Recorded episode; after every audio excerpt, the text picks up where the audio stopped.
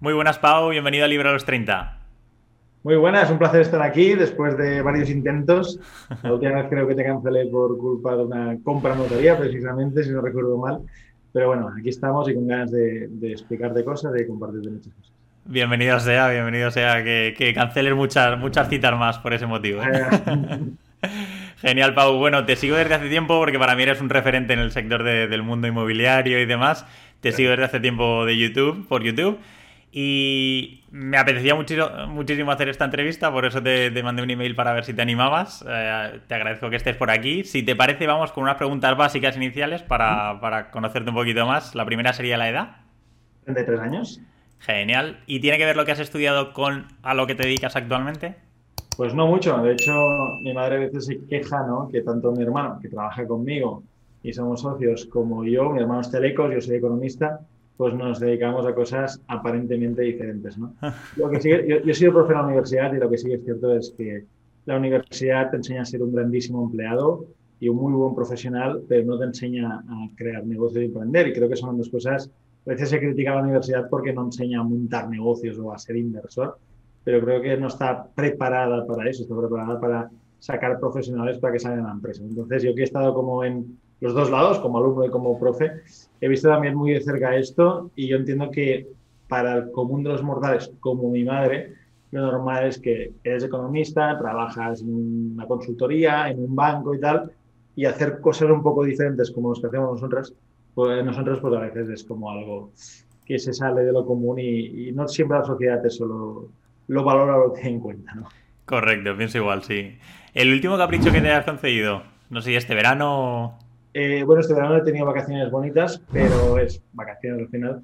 Eh, no, yo creo que el último capricho ha sido un Rolex Daytona, que lo compré, que es un reloj muy bonito de Rolex, que lo compré, creo que es un capricho, pero es cierto que si hablamos de inversión, como están tan caros ahora mismo estos relojes, pues probablemente lo podría vender por el doble o prácticamente el doble, con lo cual, aunque es capricho, mm, le sacaría una rentabilidad bastante buena. muy buena, muy buena mentalidad. Y una pregunta un poco controvertida que suele chirriar al invitado. ¿Cuál ¿Cuándo ha sido la última eh, fecha en la que has recibido una carta de la Hacienda Española? Pues fue como antes de, antes de Navidad, antes de vacaciones, tipo en junio o algo así, que recibimos, además lo hice público en redes, porque me gusta siempre ser muy transparente en, todos en todo, también en temas fiscales. Y básicamente nosotros compramos eh, un inmueble por una cesión de remate. Para quien no sepa, el problema, una cesión de remate es un proceso judicial mediante el cual te adjudicas un inmueble en lugar de en la notaría, en el juzgado, para simplificarlo mucho. No es una subasta, es que alguien que tiene la posibilidad de comprar ese inmueble, generalmente el deudor, pues te lo cede para que tú lo puedas comprar. Pues, simplificando mucho y sin mucho matiz. ¿vale? Eh, entonces nosotros, que inmueble estaba en Cataluña, eh, digo estaba porque ya lo hemos vendido, ¿vale? eh, y nosotros que en esa operación comprábamos, reformábamos y vendíamos, pues nos desgrabamos, eh, en lugar de pagar el 10% del impuesto a la compraventa, del ITP, pues pagamos el 3%, el tipo bonificado. Y básicamente lo que hicimos fue desgrabarnos ese, eh, ese importe y pagar el 3 en lugar del 10. Y ahora la complementaria que nos pidieron era págate el 10. No tienen ninguna razón. Yo creo que ellos saben perfectamente que no tienen ninguna razón. Pero bueno, mientras, pues tienes sanciones, tienes demoras y demás. Y ahora, pues estamos, ya hemos recurrido para eso, ¿no? Pero al final veo que los impuestos en muchos casos están siendo persecutorios y un poco discriminatorios de vamos a recoger dinero ahora y el día de mañana, si hace falta, ya lo devolveremos, pero es como apagamos el fuego ahora económico y ya mañana ya veremos, ¿no? Y es un, un problema sobre todo por la seguridad jurídica que eso, que eso entraña o, que, o, o, que tiene que ver con todo esto. ¿no? Entonces, con mucha impotencia cuando recibimos estas cartas, eh, algunas son meramente informativas, pero estas que te piden cosas que tú sabes, además ley en mano, que lo estás haciendo bien, pues te deja un poco intranquilo porque no sabes hasta qué punto te pueden estar pidiendo dinero de algo que a la larga te van a tener que devolver con unos míseros intereses de demora el dinero que te han pedido ahora. Totalmente de acuerdo, además lo comentamos mucho en el canal y vi que el otro día además aprovecho que lo compartiste, no sé si por Telegram, el documental Hechos Probados, ah, sí. que aprovechamos para recomendarlo de nuevo por aquí, eh, que todo el mundo lo, lo, tiene que ver, pues un poco cómo es el funcionamiento de, de Hacienda en España. Y aprovecho también desde Andorra, que creo que estará actualmente ahí. Sí, sí, sí. ¿Has recibido alguna carta eh, de la Hacienda de Andorra o todavía no? Yo creo, que nunca he recibido ninguna. no, porque, o sea, lo normal, a mí me gusta hacer las cosas bien o lo mejor que puedo. Correcto, correcto. Cuando vas con esa predisposición eh, y haces las cosas bien, lo normal es que no tenga requerimientos. Lo que no es normal es que por algo que has hecho bien, como esta declaración del ITP, te venga un requerimiento porque de manera indiscriminada hay una maquinita de Hacienda que manda cartas, ¿no? Eh, lo pagamos, lo recurrimos, etcétera y tal, somos así de, serios, digamos, pero sería ni siquiera para, ni para pagarlo, ¿no? Pero como la ley, y ese documental que mencionas, eh, que compartí hace unos días, pues la ley está a favor del, eh, pues evidentemente pues a favor de, la hacienda, ¿no? Pero al final tienes pocas armas para ir contra eso. Y yo estoy seguro que aquí en Andorra nunca nos, nos nada, hacemos las cosas bien, todo está contabilidad, todo es correcto y demás. Y además tampoco hay esa persecución, es decir, no somos una población de 80.000 personas, para ubicarnos un poco, que a veces es un país, pero somos 80.000 personas, ¿no? Entonces, tampoco creo que haya muchos inspectores de Hacienda andorranos, ¿no? no sé si habrá 8, 10, 12, pero al final mm, creo que la, cuando tú no persigues a la gente y simplemente pones unas, uno, normas claras, que no tenemos en España, y dos, unos impuestos, digamos, más bien em, cómodos, pues entonces creo que no hay ninguna necesidad de engañar o, de, de, falsear las cuentas y no está ese ánimo persecutorio, que no solo en España, sino en muchos países, existe por parte de los gobiernos y, y Hacienda, en definitiva, sí. 100% de acuerdo, Pau. Eh, pasando al siguiente tema, ¿en qué no te duele gastar dinero? Eh, en experiencias. O sea, básicamente en todo lo que tiene que ver con experiencias, eh, ya sea de mm, viajes, ya sea de algún tema de, formarme con gente buena en diferentes campos, pero más en tú a tú, mentoría, etcétera, ya sea en temas de comer, ya sea en temas de actividades con amigos, de salir, etcétera. Todo esto son cosas que no, eh, o sea, que, que, me gusta gastar dinero porque creo que al final coleccionamos en cierto modo esa experiencia y esos recuerdos, aunque son intangibles, ¿no? Eh, además, no soy una persona de grandes caprichos.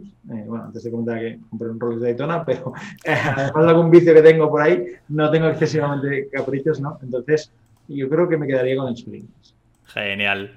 Y eh, bueno, en tus vídeos siempre dices al inicio, al final no lo recuerdo muy bien, que eres inversor en inmuebles, bolsa y negocios, si no recuerdo mal, ¿no? Eso es, sí, sí, sí. ¿Esos serían tus tres eh, focos principales a la hora de, invertir? ¿O hay alguno más nuevo? Se pueden englobar todos dentro de estos tres, que para mí son la base la esencia, y considero que cada inversor debería tener en, a lo largo de su vida esas tres patas más o menos cubiertas. Creo que es un error el que solo invierte en criptos o el que solo invierte en bolsa. De igual manera que creo que es un error el que solo invierte en inmuebles.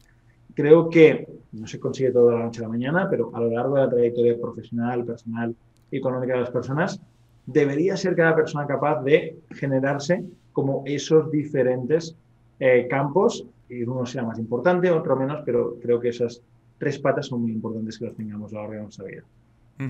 Genial. No sé si puedes enumerarnos eh, cuántas, o si lo tienes tú contabilizado, cuántas diferentes fuentes de ingresos tienes actualmente. Ok.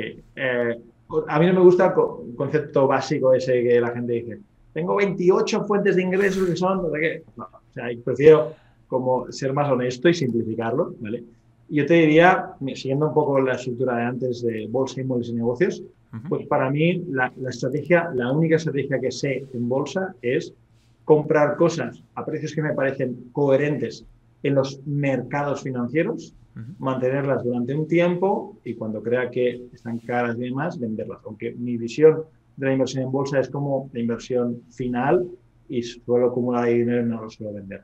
Por ejemplo, fondos de inversión, por ejemplo, fondos de indexados. Por ejemplo, hablando de los mercados financieros, criptomonedas, criptoactivos, Bitcoin sobre todo. O sea, invertir en cosas cuando son momentos medianamente buenos o coherentemente buenos y tenerlo ahí, por lo que hace parte de la bolsa. Eh, inmuebles. Hay inmuebles, pues tenemos como diferentes enfoques, siempre hemos tenido diferentes enfoques.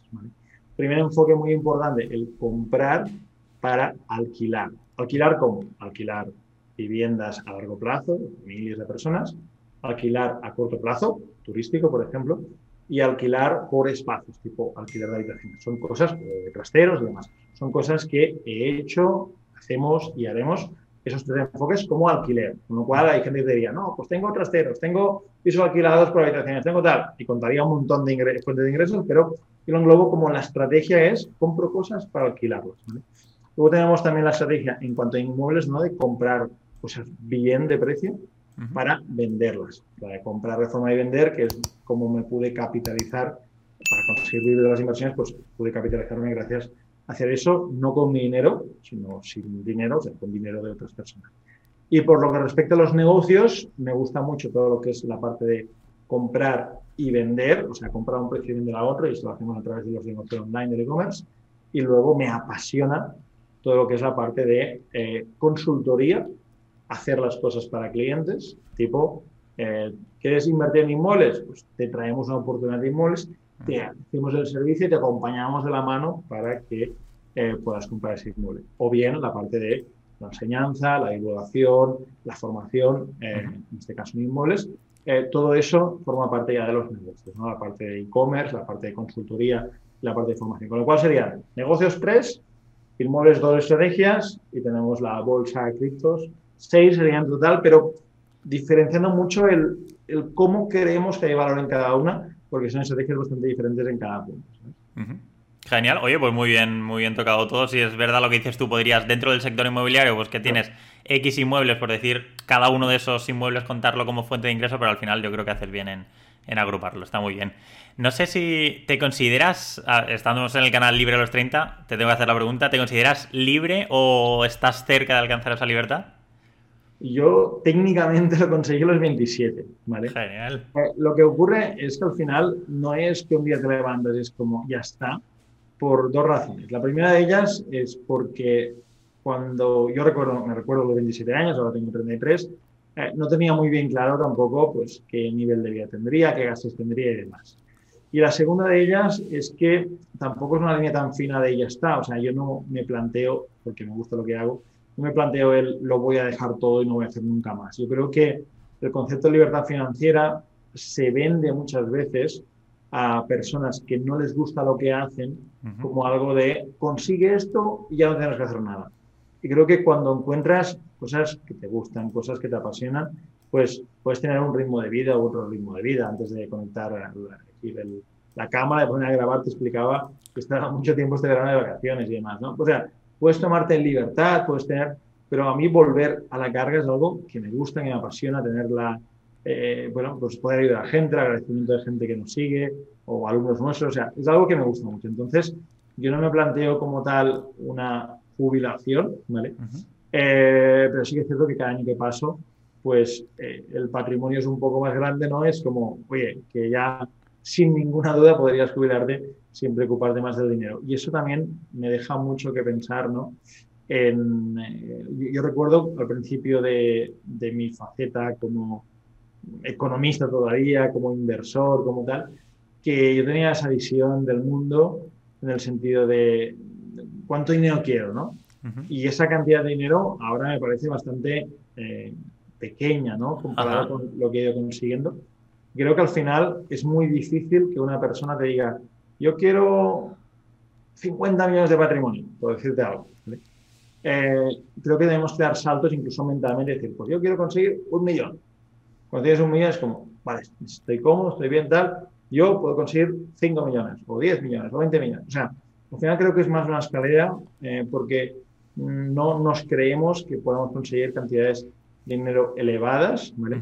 Creo que haciendo las cosas bien, podemos conseguir eh, patrimonios muy, muy grandes. Yo un día hice el ejercicio de con cuánto dinero eh, moriría, ¿vale? Y la cantidad era astronómicamente alta, ¿vale? Simplemente reinvirtiendo el dinero que he ido haciendo a una tasa de eh, el 8, el 9, el 10, el 11, el 12% de rentabilidad anual, que es lo que te da la bolsa, un poquito más te puede dar los inmuebles y compras y vendes, que compras y vendes más, pero con un contexto, rentabilidades que no son locas y eso interés compuesto a 50 años más que espero vivir, pues al final son cantidades de dinero increíbles, ¿no? Y no sé si contesta un poco tu pregunta. Sí, sí, sí, además me, ha encantado porque esta es una pregunta eh, que, lleva mucho al canal. Al final es un poco no solo hablar de la libertad eh, en cuanto a, la economía, libertad financiera, sino la libertad en general, el, poder decidir, oye, eh, yo es que estoy a gusto haciendo lo que hago y aunque me lleve 15 horas diarias, es que para mí esto es la libertad porque estoy decidiendo que yo quiero hacer esto y me llena personalmente. Claro, también te digo que a veces me lío, ¿eh? O sea, ahora estamos montando un evento, te explicaba en Madrid, eh, y tenemos un montón de jaleo y me apetece un montón hacer el evento, pero la previa al evento es, es durita, durita. Entonces hay veces que dices, madre mía, en qué jaleo me lío. Pero, pero lo disfruto, no lo disfruto. Y, y, creo que la gente que no disfruta, no disfruta mucho, no ha encontrado eh, su, su vocación, su pasión, llamémoslo como queramos, le es muy difícil entender que una persona tiene los recursos económicos para no hacer nada más en su vida y, em, y, no lo hace y sigue activo, más o menos, sigue trabajando y demás. Y para mí, eh, Javi, algo muy destacable, creo, es que en mi caso, eh, ahora mismo no le pongo tanta importancia al dinero, por eso se nos va un poquito del podcast, pero no le pongo tanta importancia al dinero, sino que le pongo más importancia a lo que viene siendo la, eh, el vivir más años. mira que yo soy un tío así que he comido fatal, gordo y demás. Pues ahora mismo estoy como cambiando ese chip, ¿no? De decir, si yo tengo el dinero necesario, eh, lo que quiero es alargar ese chicle y que dure más años. ¿no? Entonces, ahora mismo estoy como en ese foco de, de alimentación, de cuidarme, de dormir más. O sea, en cosas que antes eran como, déjate de tonterías y ganar Entonces, también creo que cuando tienes una facilidad cubierta, pues, pues ir a por otras también es, un objetivo bonito. Correcto. Pues si quieres vamos al origen y me gustaría preguntarte, porque aquí, bueno, hay mucho, mucho seguidor que todavía no ha realizado ninguna inversión o alguien que ha realizado su primera, estamos todavía aprendiendo un poco entre todos. Me gustaría que, nos contases a todos cómo fue tu experiencia comprando tu primer inmueble, qué edad tenías, eh, si el capital era tuyo, pediste una hipoteca. Hablamos un poco sobre todo de los fallos, que es donde más aprendemos.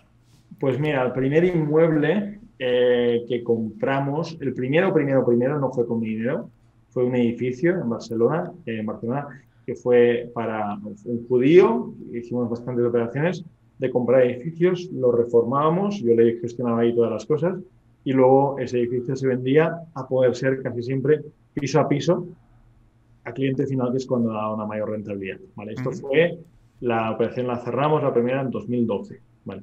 Esa fue la primera operación. La primera operación con mi dinero fue, insisto, una idea de empezar sin dinero, con el judío invertía él.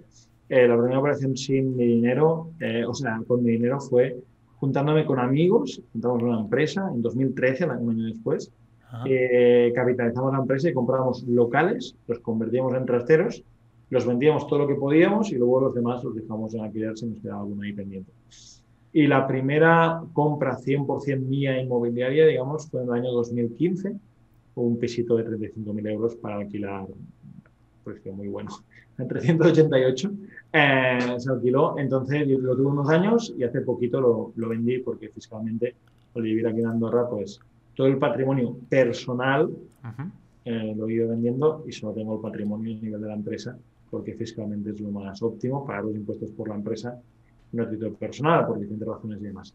Entonces, esas son como con inversores, con amigos y, digamos, inversión directa, por decirlo de alguna manera. Genial. Luego me interesa el tema fiscal en Andorra, luego te preguntaré también por eso. Ok. Y errores aquí, eh, yo creo que con los judíos nos equivocamos, obviamente, pero ellos sabían mucho más que yo.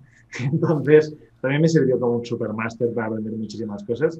Y ahí se cometen errores de muchos tipos. Eh, errores de no conocer pues, cómo iban las cosas a nivel legal, errores de ocupación, o sea, muchos tipos de errores. Pero yo creo que de estas tres facetas, donde más nos equivocamos fue con un negocio que quizá en 2013 no era tan conocido ¿no? como comprar un local, cambiar de uso, arquitectos, cambios de uso, no se vendían algunos trasteros, algunos trasteros diseñábamos porque no teníamos niña tan mal que no gustaban el diseño. O sea, ahí tuvimos bastantes aprendizajes en la parte esa de, de, los trasteros y al final el modelo era, vamos a vender todo lo que podamos y lo que no, pues se queda ahí, se alquila y va dando una rentabilidad. Con lo cual, las malas inversiones, como siempre digo, el plan A para mí siempre ha sido, o gran parte de mi vida ha sido comprar, reformar y vender, y el plan B es alquilar. Pues lo que no se vendía, se quedaba ahí en alquiler y ya está. La opción B, muy bien. ¿Y con cuántos años fue lo de los trasteros? ¿Cuántos años tenías? Pues mira, esto fue en 2013, y yo nací en el 88, pues eh, 25. Ahora, nueve años, pues 25. sí, 24, 25, ¿no? Sí, sí, sí, Genial, oye, muy bien, muy bien. Fantástico. No sé si puedes compartir algún dato, no sé, el inmueble más caro que hayas comprado, el más barato, el número de compraventas que has realizado o qué cartera tienes en total. No sé, el dato que te sientas tú cómodo en compartir, bienvenido sea. Soy bastante transparente, no tengo problema. Lo sé. Eh, mira, el inmueble más barato que compramos en lotes, en épocas que no son las de ahora, en torno a 20.000 euros, ¿vale? eh, el, más operaciones. Operaciones, yo creo que este mes de septiembre del 2022 cerraré la operación número 700. ¿vale? Madre mía, enhorabuena. Gracias. No con dinero, ¿vale? Vaya por delante, sino con dinero de inversores, con mi dinero, con dinero de clientes, o sea, con todo el mix. Operaciones donde he participado, por Vale. Eh, el inmueble más caro, probablemente, no somos de comprar cosas muy caras hasta ahora, esto va a cambiar, luego si quieres te cuento un poco más, pero probablemente el inmueble más caro estaría sobre los 200 y poco mil euros, ¿vale? Y me has preguntado algo más. Pero quiero contestar todo, ¿eh? no tengo problema. De... Eh, sí, el, el, número de inmuebles que tienes actualmente, ah, por ejemplo, para alquiler. Sí. no solo para alquiler tenemos solo uno ahora mismo y nuestro modelo, me he desprendido de bastantes inmuebles cuando, o sea, la fiscalidad en España es muy buena a la hora de comprar inmuebles para alquilar a título personal. Como persona física. Claro, tienes esa bonificación, eso está perfecto, ese descuento de impuestos, eso está perfecto. Lo que pasa es que cuando te mudas a otro país, eso no es que se pierda, sino que además de perderse, tienes que pagar el 24% de los ingresos no del beneficio. No del beneficio, de los ingresos. claro. Entonces, la cartera que tenía a nivel alquileres la he ido deshaciendo, que era más a título personal, la he ido deshaciendo, como ese primer piso que compré. Todo eso se ha ido vendiendo. Y ahora eh, tendré en cartera uno a nombre de la sociedad, está en vale. en Madrid, y luego eh, tendré ocho inmuebles, pero que están en la facilidad esta de eh, en, el, en, la operativa, ¿no? Comprar, vale. y vender. Con lo cual, en alquiler solo tengo un inmueble, pero esto es algo que quiero cambiar y si quieres luego lo echaremos un poquito la Claro, claro, genial, sí, sí. Ahora te preguntaré también sobre la situación del mercado inmobiliario, pero si te has ido deshaciendo últimamente, yo creo que, ha sido un acierto, no solo a nivel fiscal, sino por el momento en el que nos encontramos, ¿no? Fue fiscal, básicamente. Vale, vale, ok. okay fue fiscal, obviamente, pues en el momento está como está, pero fue fiscal y creo que ahora mismo hay muchas oportunidades para quien eh, quien pelee, quien las busque, hay oportunidades porque la gente empieza a estar un poco preocupada y hay cierto pánico y hay cosas que se vendan que tienen mucho sentido. Eh, pero sí, sí, sin duda fue un tema más fiscal. Vale, vale, genial. Bueno, Cuéntame con el. ¿Cuál es ese modelo con el que te sientes más identificado? ¿Es con el de alquiler a larga estancia? ¿Es turístico? ¿Es compra, reforma, venta? ¿Son bajos? ¿Son para alquilar? O... Yo te diría que en mi caso, em, mi modelo favorito, o sea, el modelo que me ha permitido llegar hasta aquí, ha sido el modelo de comprar, reformar y vender. Porque es para mí el mejor modelo para capitalizarse, para generar riqueza y para generar dinero. Pero lo que te lleva a un sitio no te lleva a otro sitio. Es decir, yo estoy en Andorra. Si yo me quiero ir a Mallorca, coger el coche, me iré a Barcelona, y ahí tendré que cambiar de vehículo. Decide si me cojo un barco, cojo un avión y me voy a Mallorca. Entonces, conforme tú vas creciendo tu patrimonio, y a mí es la manera que me gusta de verlo, a mí los inmuebles me han servido para generar patrimonio. Por eso no suelo tener muchos inmuebles eh, en stock, digamos, porque para mí es el que compra y vende vasos, pues para mí compramos, reformamos y vendemos, inmuebles, con eso hemos generado un patrimonio estoy cambiando la estrategia eh, a un modelo mucho más de renta. Y me gustan dos modelos especialmente. Un alquiler premium, de viviendas a largo plazo, por ejemplo. Y me gusta muchísimo en zonas bonitas un alquiler turístico. O sea, si yo tengo que enfocar mi estrategia de cara al futuro, es alquiler premium, eh, con el dinero ganado comprando, reformando y vendiendo, y alquiler turístico.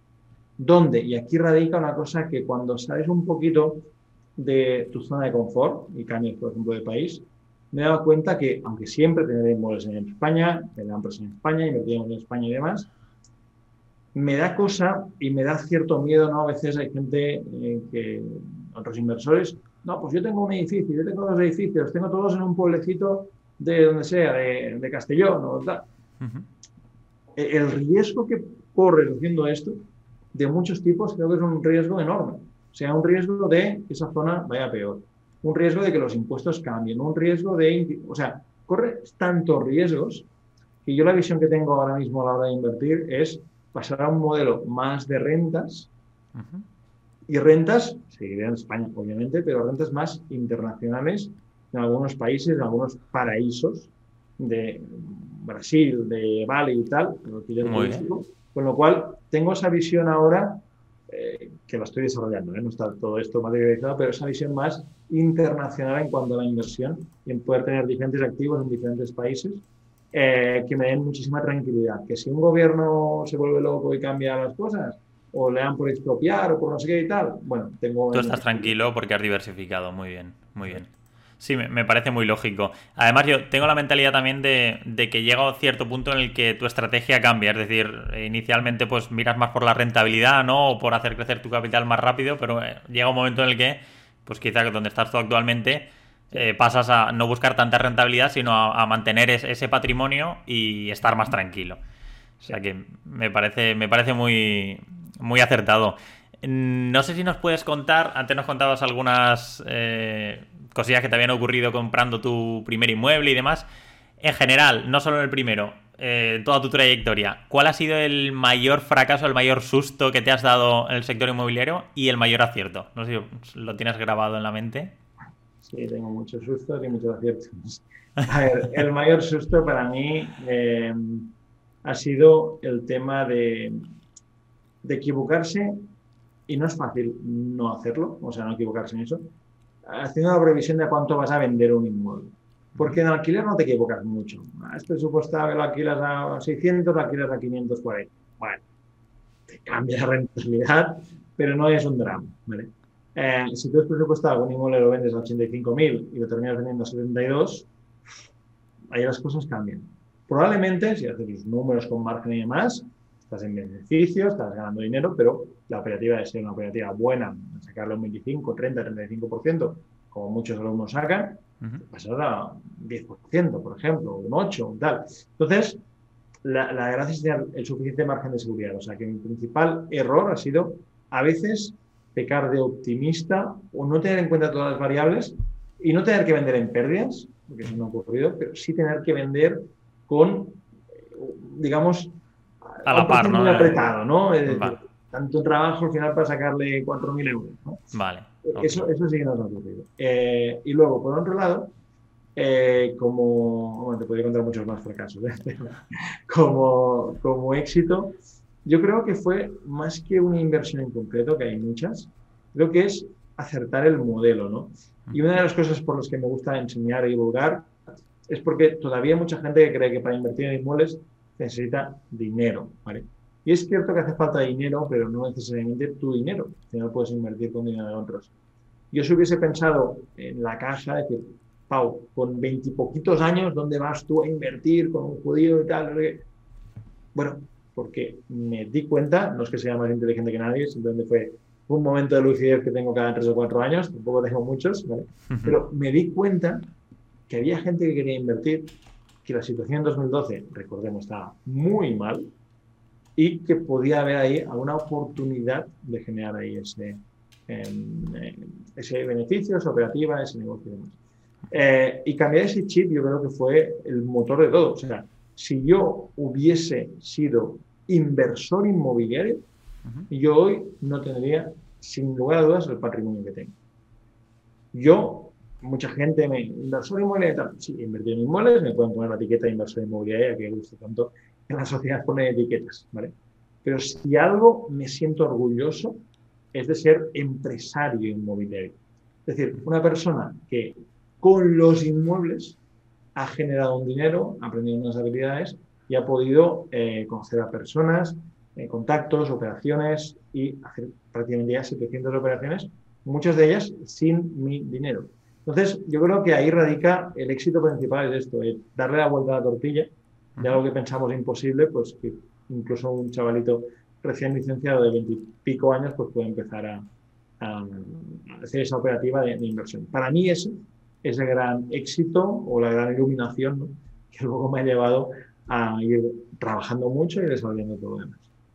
Genial, pues muchísimas gracias por abrirte y compartir esto, porque muchas veces no se cuenta lo malo o solo se cuenta lo bueno, o sea que te agradezco que, que nos hayas contado tanto tu mayor éxito como tu mayor fracaso, Pau. No sé, eh, las inmobiliarias, eh, para ti, las inmobiliarias eh, son unos aliados, son unos enemigos. ¿Cómo las utilizas tú? ¿Las utilizas para la compra-venta, para el alquiler o directamente lo haces tú? no, no, yo ya no hago casi nada. Además, me ha venido especialmente bien vivir fuera de España para no hacer cosas. O sea, yo si estuviese viviendo en Barcelona, como hace unos años, eh, pues me llamaría el gerente de la empresa, oye Pau, que la vecina de arriba no se quita, no, déjame, cojo la moto y voy a verla, porque soy así.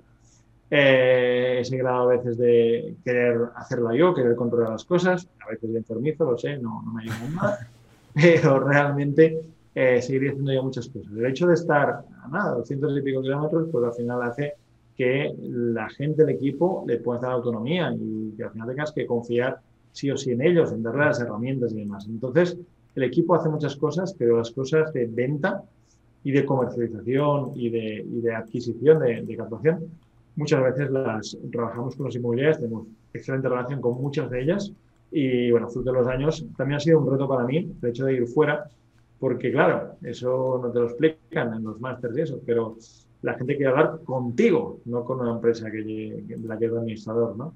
Entonces, como quieren hablar contigo, pues que pongas un gerente, que pongas a otra persona y tal, a veces genera fricción, ¿no? Pero bueno, ahora estoy más tranquilo, ya la gente va entendiendo que, que lo, he dicho, que lo que te lleva a punto A no te lleva a punto B, tienes que reformularlo y recambiarlo todo, ¿no? Eh, entonces ahora nos apoyamos bastante de inmobiliarias y el equipo también me ayuda muchísimo a que las cosas se hagan de la mejor calidad posible y con el menor tiempo posible, que el tiempo juega mucho a favor cuando hablamos de inversión inmobiliaria. Totalmente. Estamos en septiembre, queda poquito ya, bueno, se nos ha pasado el año volando prácticamente. ¿Cuál es tu estrategia de aquí a final de año? ¿Tienes en mente hacer alguna compra, alguna venta, eh, cambiar algo? Pues fíjate, bueno, en agosto no tenía previsto hacer ninguna y hice dos. Ostras. Y un día fue el que teníamos el, podcast que no pudimos, eh, te tuve que cancelar. Entonces, eh, no, tengo un planning. Eh, de hecho, no he sido nunca nada bueno planificando.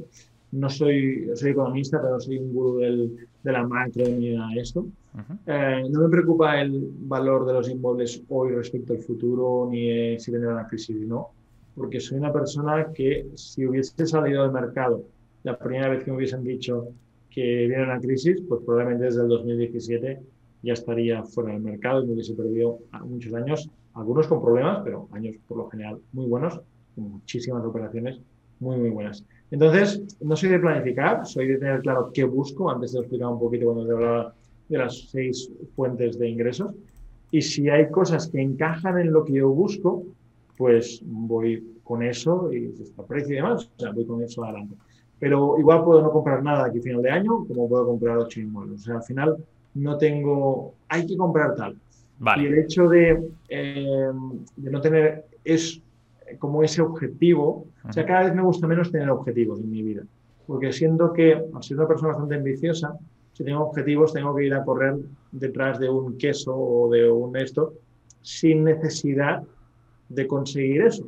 Entonces, como si económicamente estoy bien, si llega una oportunidad la veo coherente y me apetece, pues me meto ahí. Si no la veo, no me apetece, pues no me meto ahí.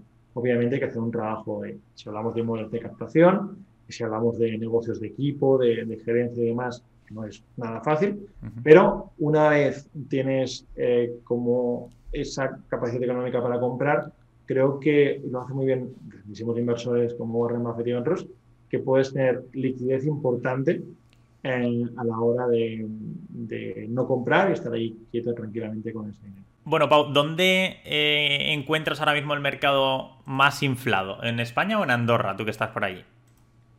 Si hablamos de inmuebles, claramente en Andorra, clarísimamente, eh, porque hay ahora mismo hemos subido poco stock de vivienda.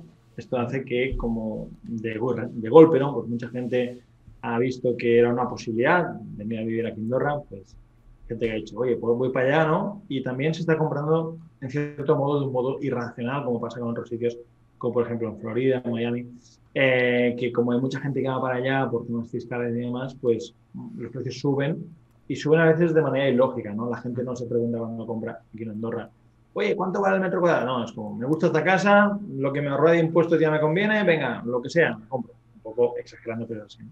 Entonces, eh, ahora se está construyendo mucho.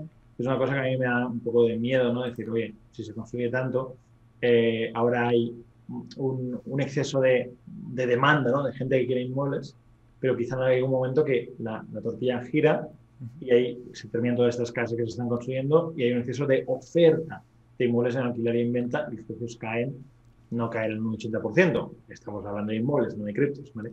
Pero pueden caer 20, un 30, un 40, un 50% en algún tipo de activos.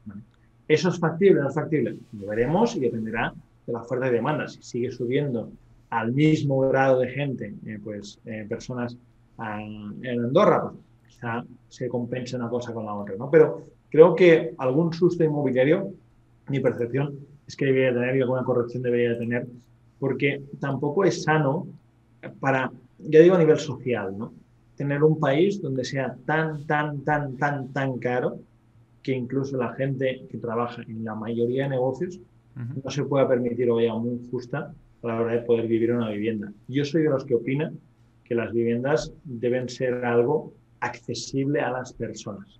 Lo que pasa es que en lugar de como lo suelen hacer los gobiernos que dicen, pues máximo se puede cobrar tanto de, de alquiler, creo que la solución no es limitar el alquiler, la solución es poner construir, ¿no? fabricar, producir más viviendas para que el mercado se autorregule. Que es justo lo que está ocurriendo aquí, se ven muchas grúas, lo que está ocurriendo aquí en Andorra, que al construirse más y la iniciativa privada construye más viviendas, pero al final ahora faltan viviendas, pero quizá en dos años sobran viviendas. El mercado va a bajar y se va a autorregular. A ver, no quiero esto a nadie, pero el capitalismo funciona por oferta y demanda y cuando más toques o regules esa fórmula, creo que, es peor. Dicho esto, evidentemente, también hay situaciones que la gente tiene que vivir en una vivienda y hay situaciones duras, concretas y personales, donde es el gobierno quien tiene que facilitar una vivienda, a mi, modo de ver, de manera temporal a una persona que no pueda eh, vivir. Eh, no es vamos a regalar viviendas y que la gente viva ahí con su vivienda pagadita por el Estado. No, pero si hay personas que tienen necesidad, pues creo que el gobierno, con el dinero de todos, tienen que eh, facilitar eso. Evidentemente, si eso el gobierno lo deriva a los propietarios y no pasa nada si a la gente le ocupan y demás, pues creo que el gobierno está no haciendo su función y pasando ese marrón económico a un propietario pobre que no tiene ninguna responsabilidad sobre si le ocupan un piso o demás. Pero creo que es necesario que las viviendas, que todo el mundo tenga una vivienda y que los gobiernos estados pongan facilidades, más que facilidades, te diría que pongan las herramientas a la gente para que pueda tener su vivienda. Yo creo que tener tu propia vivienda, ya sea para inversión, sea para tu propia casa, es algo que realmente dignifica a las personas, como tengo un sitio, es mi sitio, es mi casa, y creo que todo el mundo debería vivir esa experiencia. Eh, y lo que veo en algunos países es que últimamente, se, más que luchar contra la pobreza, se lucha contra la riqueza, ¿no? Y eso es muy perjudicial, esa, sentar esa base, ¿no? En la cultura del mínimo esfuerzo, la cultura de ya cobra esta subvención, ya cobra de esto, ya cobra de aquello.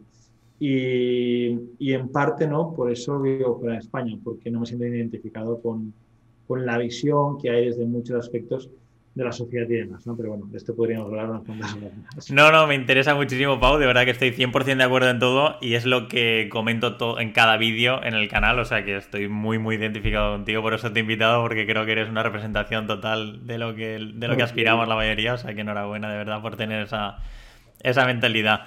Eh, ahora sacaremos la bola de cristal, ahora un ratillo, ¿vale? Para, para que hagas de, de, lo que va a ocurrir de aquí unos años. Pero antes te quiero preguntar eh, si has hecho ya tu primera inversión en Andorra o no tienes previsto hacerla por lo que comentas que de aquí unos años tienes previsión que, baje un poquito todo. Eh, a mí me gustaría, yo no tengo previsto invertir en Andorra, ¿vale? Eh, si se da el caso, compraré una vivienda en Andorra, pero será como mi vivienda. Vivo aquí, fanático, o sea, que la vista es increíble, o sea, es un sitio bonito para vivir, ¿vale? Eh, evidentemente, cuando lo pongo en esa calculadora de inversión, es como, pago, será la peor inversión de tu vida. Pero sí que es cierto que nos vemos viviendo durante años en Andorra, ves lo que pagas cada año de alquiler, no tiene ningún sentido para estos precios hoy por lo que nos piden por este ático, no tiene ninguna lógica. Eh, pero sí que es cierto que si se pone medio a tiro, si se reenfría un poco la economía y tal, pues yo creo que vamos a terminar comprando esta vivienda, pero más pensando como es una vivienda que no pienses en los números, no pienses en el 2,6% de rentabilidad que te haya alquiler, ¿vale? Eh, piensa más como es un lugar que lo harás a tu medida, a tu manera, cambiarás cosas, tal, te sentirás más a gusto en, en tu casa, ¿no? Al final. O sea, creo que, eh, creo que no es consejo financiero, ¿no? o sea, creo que no merece la pena para muchas personas el comprar una casa bonita, tipo esta, cara y poco rentable, pero tal vez, por eso no lo he hecho, tal vez, cuando tienes un volumen de patrimonio, el estar en tu casa bien, cambiarlas. Yo cambiaría cosas de la casa. Eh, es una casa que está muy bien, pero es del año 98, con lo cual los, eh, los baños no son esos de, de Cuéntame o de el piso de la abuela, que, es un concepto que hacen. sí, sí, sí, sí, Son paredes normales, de mármol, tal, del año 98, están bien. Son del año 98. Entonces, yo le daría, si esta casa fuera mía, mantendría las paredes, la parte de arriba, y, o sea, eh, cambiaría todo, básicamente. De, de, cambiaría muchas cosas, ¿no? Entonces, es esa sensación de, de, sin ser una inversión, compraría esto, si se pone un poco a tiro para tener mi casa bien, bonita, como me gusta. Pero básicamente sería una, inversión para nada ¿vale? O sea, no sería una inversión, digamos. Sin mirar números, ahí borrarías el Excel en el momento de la compra ya, tirar las escrituras para no verlo nunca más y ya. Genial, Pau. ¿Por qué motivo te fuiste a Andorra? Entiendo que había, bueno, el fiscal, obviamente, el que conocemos todos, eh, ¿Había algún otro motivo? ¿Te gusta la montaña? ¿Te gusta esquiar? ¿O, eras simplemente fiscal? No, me gusta mucho esquiar. Mi hermano vivía en Andorra ya, con lo cual fue algo bastante, eh, digamos, de... Mi hermano y yo pasamos juntos la pandemia, eh, entonces me empecé a ayudar en el negocio, al trabajar en otra empresa que era Andorra y tal, me empezó a ayudar en el negocio, al día a día, superando cosas, el Estelecos, organizado yo soy economista, pero no tan organizado. Entonces, eh, bueno, siempre nos hemos entendido muy bien mi hermano, todo mi socio y yo. Y bueno, pues hubo la oportunidad de subir. Eh, nos daba cierta cosa teniendo unos cuantos inmuebles en España que hemos ido vendiendo y cambiando cosas y demás. O sea, no, no es sencillo de me voy, hago la maleta y está, había que cambiar unas cosas. Pero al final tomamos en cuenta esto, tomamos en cuenta que el mundo había cambiado un poco y dimos el paso, ¿no? Y al final es un paso que parece valiente, pero creo que la mayor parte de pasos que podemos dar en nuestra vida tienen punto de regreso. O sea, no estaba bien aquí y cogía las maletas y me volvía a España. O sea, eh, a veces nos planteamos demasiado las, lo que tenemos que hacer con nuestra vida y simplemente creo que es una cuestión de hacer y si te sientes cómodo, sigues, si no, cambias, ¿no? creo que no hay nada para siempre en ese sentido, pero para sintetizarte, el esquí, que estuviese aquí mi hermano, tengo amigos, tengo buenos amigos aquí, eh, creo que han sido algunos de los puntos, pero sin duda hay muchos más. La sensación aquí de, de, libertad, la sensación de tranquilidad, la sensación de que nadie te va a mandar una cartita de Hacienda, bueno, me las mandan abajo. En, Eso te iba a decir, que te pueden seguir llegando, ¿no? Durante cuatro años, ¿no? no, más, porque la empresa inmobiliaria en España la tenemos allí para vale. en España, ¿no? Pero, pero bueno, todos los demás negocios y demás, pues los podemos controlar desde aquí. La sensación de seguridad, de ir con tu reloj, ¿no? O, ir, o sea, esas son cosas que creo que eh, a veces en Barcelona no son factibles. eh, me gusta, o sea, es una cosa que, que me gusta mucho. La verdad. Sí, yo, yo, soy un enamorado ¿eh? de, de, Andorra porque además mi primera inversión inmobiliaria fue en Andorra, entonces le tengo especial cariño al sí, país. Sí, sí, eh, por último, para terminar el tema de Andorra, ¿qué beneficios comentabas un poco antes el cambio de fiscalidad? Pero dentro de con, concretando en el sector inmobiliario, ¿qué diferencias habría básicas eh, entre ser residente español y, y, tener un inmueble en España y ser residente andorrano y tener un inmueble en España? Es mucho peor, porque uh -huh. pues, como residente, o sea, como persona física, cuando tienes un inmueble en España y lo alquilas a largo plazo, tienes una bonificación, tienes un descuento de impuestos uh -huh. que no existe eh, con, cuando vives aquí en Andorra, no existe, y además pagas sobre un 24% sobre los ingresos sin descontar ningún gasto. Con lo cual es bastante peor. Al final, por eso yo me fui quitando todos, ya no tengo ningún inmueble de mi nombre en España. Y me lo fui quitando todo, que al final es un proceso de desinversión, que no es rápido. -huh. Estás ahí con eso, ¿no? Pero me lo fui quitando simplemente por esa razón. Y algunos pisos me, me debía un poco quitarlos, pero también los pensé. Paso a nombre de la empresa, pero ya era volver a tributar. Eh, esa era otra duda también. ¿Por, ¿Por, qué no montaste una sociedad y lo metiste como capital? ¿No convenía o tener los inmuebles de España en una sociedad? Ver, o... Esto hay gente que lo hace. ¿vale? Uh -huh. Yo no soy fiscalista, soy economista, pero supuestamente, uh -huh. si tú haces una donación a una sociedad o una aportación a la sociedad, ¿Vale? tú deberías aportar los inmuebles por el valor de hoy de los inmuebles. Vale. Con lo cual, si tú has comprado el inmueble, como ese que te comentaba en 2015, y lo aportas a una sociedad y ese inmueble te costó 35.000 y ahora el precio de mercado igual cuesta 60.000, pues supuestamente a título personal deberías pagar la diferencia entre 35 y 60.000. Yeah que hay gente que lo aporta, no, lo paso aquí, el cromo, cambio, paga un poquito de ITP y no sé qué y tal. Sí. Pero, a ver, las cosas conforme vas creciendo, o sea, eh, en capital, en patrimonio, en responsabilidad, yo creo que más te tienen controlado y vigilado y nosotros hemos sido siempre muy de tener las cosas al día controladas bien. También la figura pública parece que no, pero no ayuda en exceso a que eh, en un momento dado te puedan, oye, a ver este qué hace tal, no sé qué. Entonces yo prefiero, mira, lo hemos vendido, hemos pagado lo que teníamos que pagar, hemos liquidado todo, ya tenemos el capital, podemos volver a comprar. Y ahora con esta visión que no tenía cuando vendí muchos inmuebles, seguiremos invirtiendo en España, insisto en este concepto porque es importante, tenemos la empresa ahí para eso, pero quiero explorar el mundo, en el sentido de invertir en diferentes países y tal, y diversificar un patrimonio inmobiliario, porque ahora mi visión, además de durar, de aguantar muchos años, es poder construir un patrimonio indestructible. Es como una cosa que tengo ahí. Es decir, eh, en inmuebles te puedes equivocar, un edificio te puede salir mal, puedes pensar que lo tienes todo súper controlado y no, tal, eh, pero cuando tienes edificios, cuando tienes inmuebles, cuando tienes locales, cuando tienes en diferentes sitios, cuando tienes un negocio, cuando tienes eh, la bolsa, cuando tienes cripto, o sea, cuando tienes patrimonio diversificado, creo que es mucho más difícil que mmm, pasen cosas malas a todo la vez. Correcto.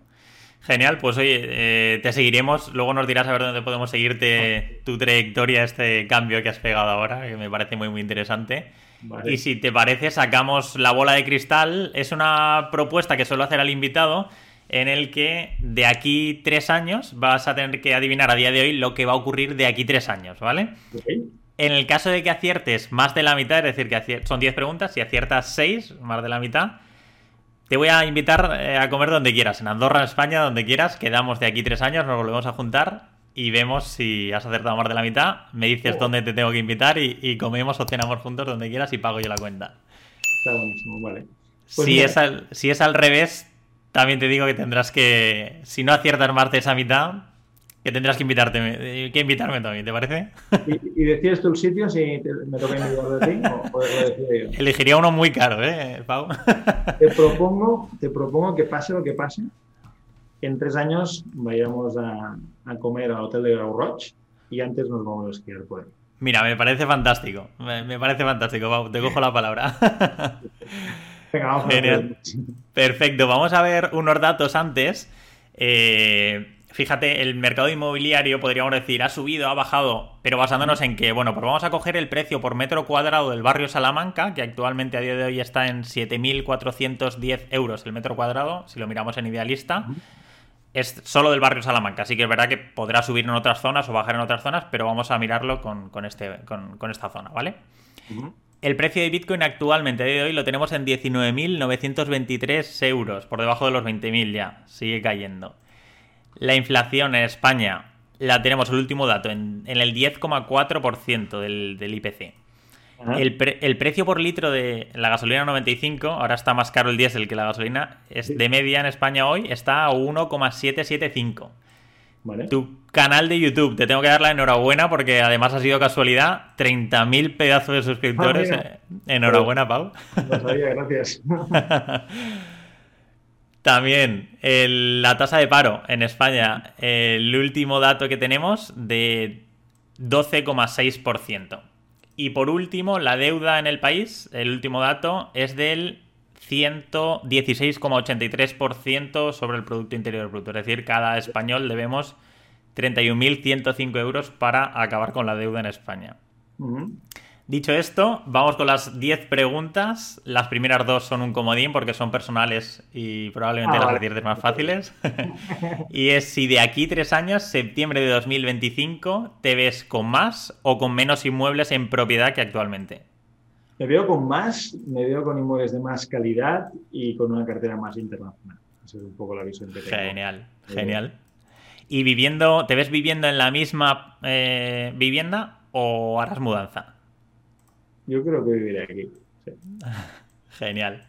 Vamos ahora con los datos. ¿El mercado inmobiliario será más caro o más barato teniendo en cuenta el dato del barrio del precio por metro cuadrado del barrio Salamanca, que era de 7.410 euros por metro cuadrado? La pregunta es si el barrio de Salamanca valdrá más o menos en tres años. Correcto, el precio de metro cuadrado. Más. Más que actualmente. Genial. ¿Crees que un español, eh, o bueno, un extranjero que tenga un inmueble en España ¿podrá sacar el mercado su inmueble sin que el gobierno que esté en ese momento le diga a qué precio lo tiene que sacar? ¿Habrá libertad, libre mercado? ¿O el gobierno te dirá, te impondrá cuál es el máximo o a qué precio lo tienes que sacar? Libre mercado. Ojalá. Bitcoin, ¿por encima de 100.000 euros o por debajo?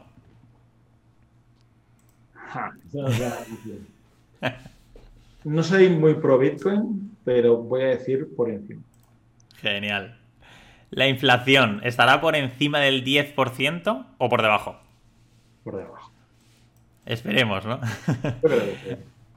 La deuda de España, ¿por encima del 120% sobre el Producto Interior Bruto o por debajo? Por encima. Genial. ¿La tasa de paro, por encima del 15% o por debajo? Por encima. Perfecto. Tu canal de YouTube, Pau, eh, ¿por encima o por debajo de los 100.000? Ahora estás en 30.000 cifra redonda, vamos a poner la cifra redonda de 100.000. Es muy difícil, o sea, es muy difícil que los canales que nos dedicamos sobre todo a inmuebles crezcan tanto. Entonces, eh, si me tengo que jugar una comida ahí en Grow te digo que por debajo. Todo sea por ver quién paga, ¿no? No, también te digo que prefiero calidad que cantidad. Es decir, si en lugar de hablar de esto, que a veces nos lo hemos planteado, y es una idea que me gusta, pues hablar más de, eh, negocios, de lo que hacemos en nuestro día a día, de cómo hemos montado empresas y ampliáramos no tanto a ganar dinero con inmuebles, sino a otros campos, que es algo que me gusta como dinámica, pues creo que el mercado, eh, o sea, el, canal de YouTube tiraría mucho más. ¿no? Pero como hacen Gran Cardone, como hacen estos My Business, como esa parte de ganar dinero, ¿no? Sí. En este momento estamos eh, más en la parte de divulgar de lo que realmente es de verdad, que es la, el campo inmobiliario, ¿no? Pero creo que si le doy ese enfoque podríamos superar los 100.000. Si no, lo veo prácticamente imposible superar 100.000 para un canal solo inmobiliario. Lo veo muy, muy difícil. Bueno, ya, ya lo veremos. ¿eh? Yo no. Vamos, para mí es que eres un referente, entonces no. Sí, pero el nicho es pequeño. Es decir, fíjate las personas que trabajan en temas de finanzas, ¿no?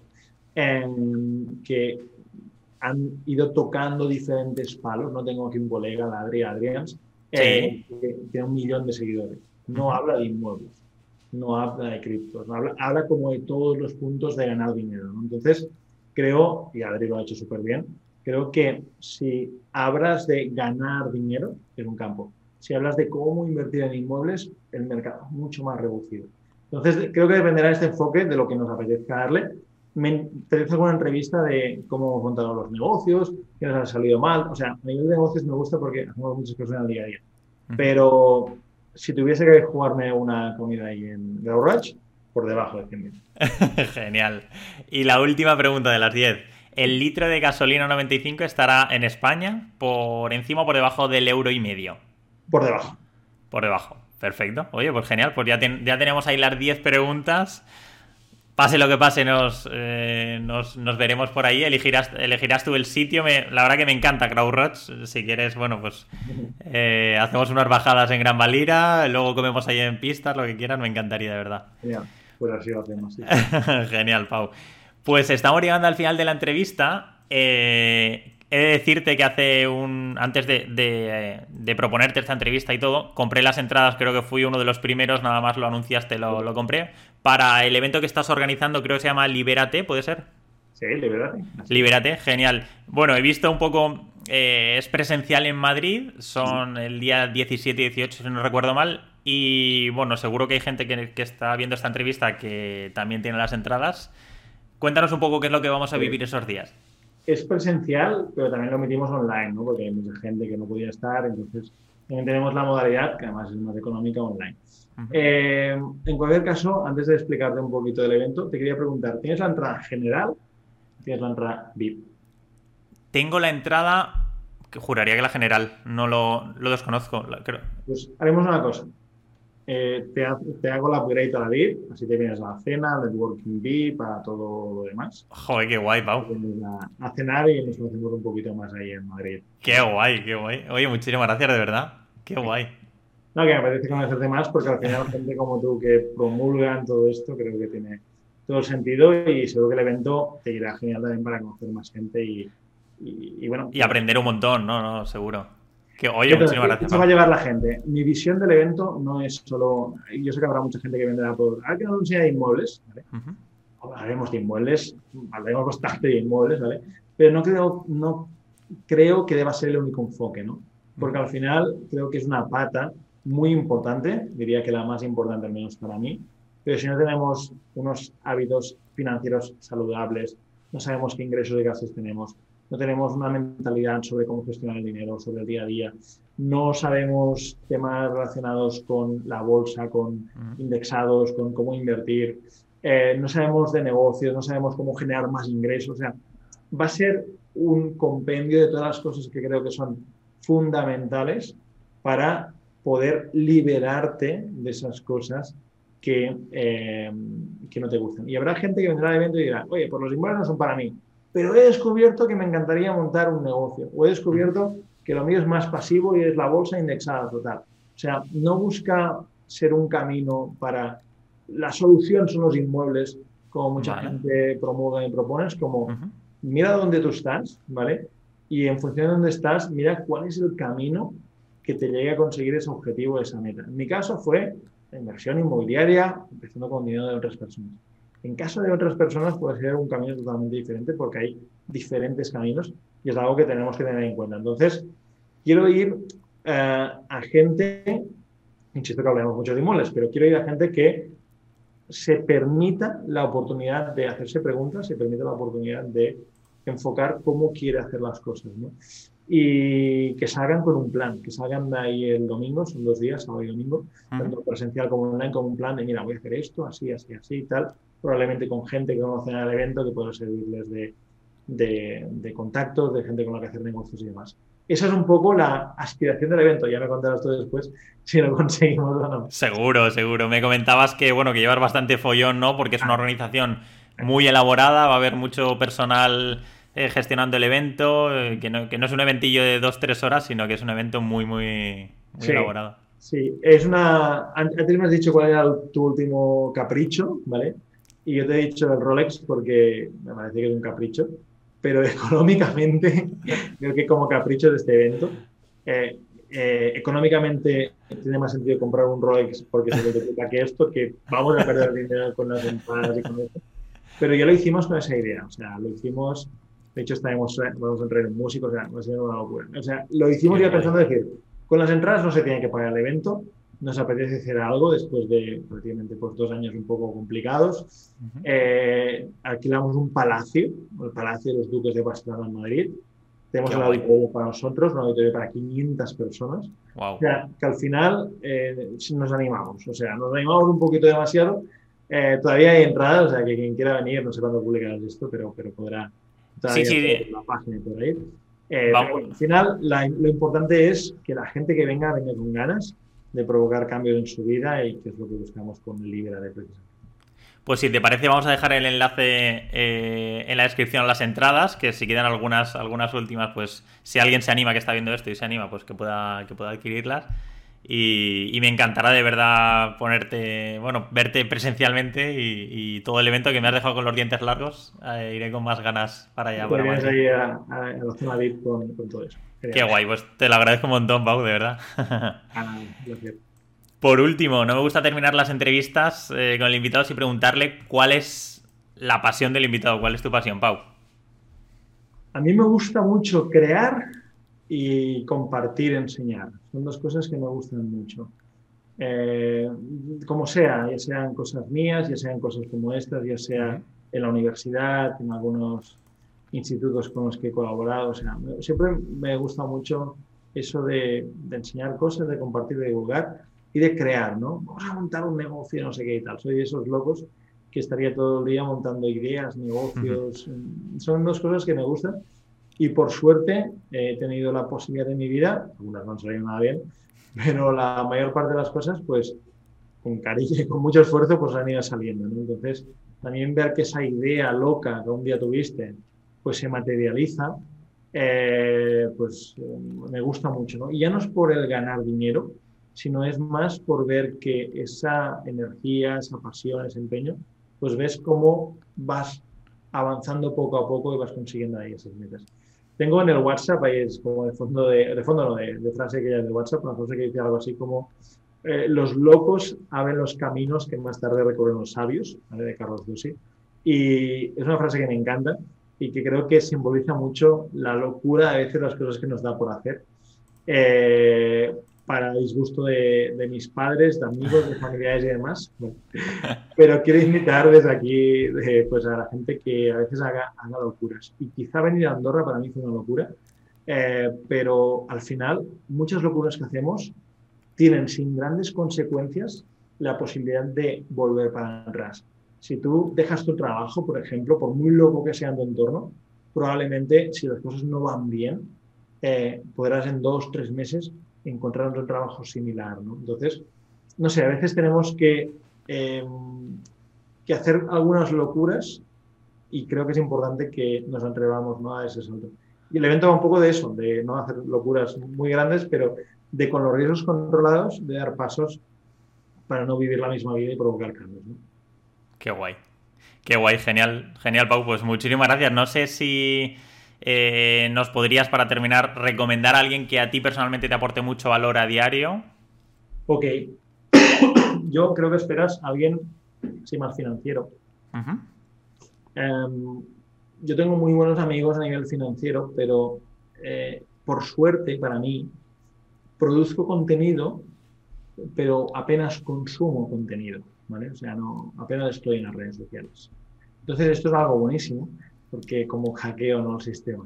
Totalmente. Eh, entonces, no sé, tengo, tengo ahí a muchos amigos que podría recomendar del sector, ¿vale? Pero también por ser honesto, como el resto de la entrevista, te digo que de quien estoy viendo más vídeos últimamente es un doctor argentino que se llama Doctor La Rosa en YouTube, ¿vale? vale. Y te habla de trucos para estar más sano, para vivir más años de nutrición y demás. Y como hemos tocado esto, si quieres doy algún nombre así financiero, ¿no? Pero como hemos tocado esto, me apetece compartirte este nombre, ¿vale? Eh, porque, porque creo que son facilidades de mi vida y ahora, aunque obviamente pues no, no estoy muy en forma, pero creo, quiero ponerle foco a esto para, para durar los máximos años posibles. Qué guay, pues lo buscaré, la verdad que no lo conocía, lo buscaré. Doctor La Rosa, un chico así con barba. Doctor La Rosa. Argentino, eh, DR La Rosa. Eh, y, hace vídeos muy buenos, de muchas temáticas, de... me gusta mucho. Qué guay. Genial. Y a ti, a ti, por supuesto, ¿dónde podemos seguirte? ¿En qué redes sociales? ¿En YouTube, por supuesto, como Pau Antó? En YouTube, sí, que para mí es la, la favorita, ¿no? Sí. en, en Instagram, eh, que esto, ese dato sí que lo tengo, estamos a punto de hacer 10.000 seguidores. En Instagram hemos crecido hace muy poquito, hace tres, o no, cinco o seis meses que estoy por ahí. Y ha crecido mucho. Bueno, ya tenía cuenta, pero eso de verdad, digamos, que estoy por ahí publicando y demás. Y ha crecido mucho gracias a Laura, a, quien nos lleva a redes. Eh, y la verdad es que estoy, estoy contento porque es otro tipo de relación más uno a uno con la gente. ¿no? Y luego me gustaría, ya que hemos hablado de diferentes enfoques, y para no cerrarlo tanto con la inmobiliaria, tengo una guía que si alguien quiera puede ir a descargar en mi página web, que es pauanto.com barra 9, evidentemente con número, P, con letras, ¿vale? 9P, ¿vale? Que son las nueve preguntas que yo cuando voy a invertir en algo que quizá no conozco mucho y tal, me hago para ver si esto es para mí o no es para mí, si me encaje y demás. Una guía sencilla, útil, descargable con nueve preguntas que creo que les puede venir bien a, a tu audiencia también, pues si, si, la quieren echar un vistazo, también la puedes dejar por ahí por los comentarios. Claro, claro, por supuesto, por supuesto, y te lo agradezco enormemente que lo y, compartas. Y nada, que si en algo puedo ayudar, eh, a veces hay mucha gente, pero si en algo puedo ayudar, yo encantado de, de, echar una mano y los que puedan venir al evento en presencial o online, pues ahí estaremos dos días compartiendo mucho y espero que inspirando que la gente vaya de cambios, porque a veces creo que nos enfocamos mucho en el eh, en el cómo, ¿no? En cómo se hace esto y tal. Al final es formación, tenerla, se aprende y demás. Pero eh, yo lo que he visto eh, es que ese empuje, dar ese empuje a la gente, lo que consigue es que al final terminen haciendo cosas, ¿no?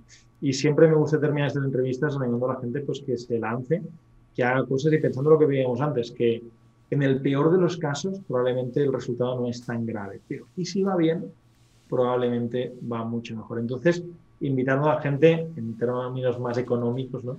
a correr riesgos asimétricos, ¿no? a correr un riesgo que si va mal pierdes algo, pero si va bien puede literalmente dar un giro a tu vida. Entonces me gustaría terminar ahí con esa invitación a gente que, que, avance sin miedo. Te lo agradezco enormemente, de verdad, Pau. Muchísimas gracias por abrirte tanto. Para mí eres un referente y lo has demostrado ahora en esta masterclass. Seguro que todos los que han visto esta entrevista les ha encantado. Te vamos a seguir con ese giro que has dado a nivel de, inversión. Tengo muchísima curiosidad. Nos veremos, por supuesto, en el evento. Me encantaría, bueno, me va a encantar ponerte cara y, por supuesto, te agradezco, te agradezco la invitación que has hecho. Y, sobre todo, todo lo que te has abierto, que te preguntaba al principio, oye, ¿quieres cambiar alguna pregunta o quieres que te, adelante algo? No, no, no, pregúntame lo que quieras, que aquí no, o sea, soy abierto y eso, la verdad, que, dice mucho de ti. O sea, que te, te lo agradezco enormemente, Pau. Un placer y nos vemos en Nada Madrid. Genial, Pau. Un abrazo y que vaya genial. Muy bien, gracias. Adiós.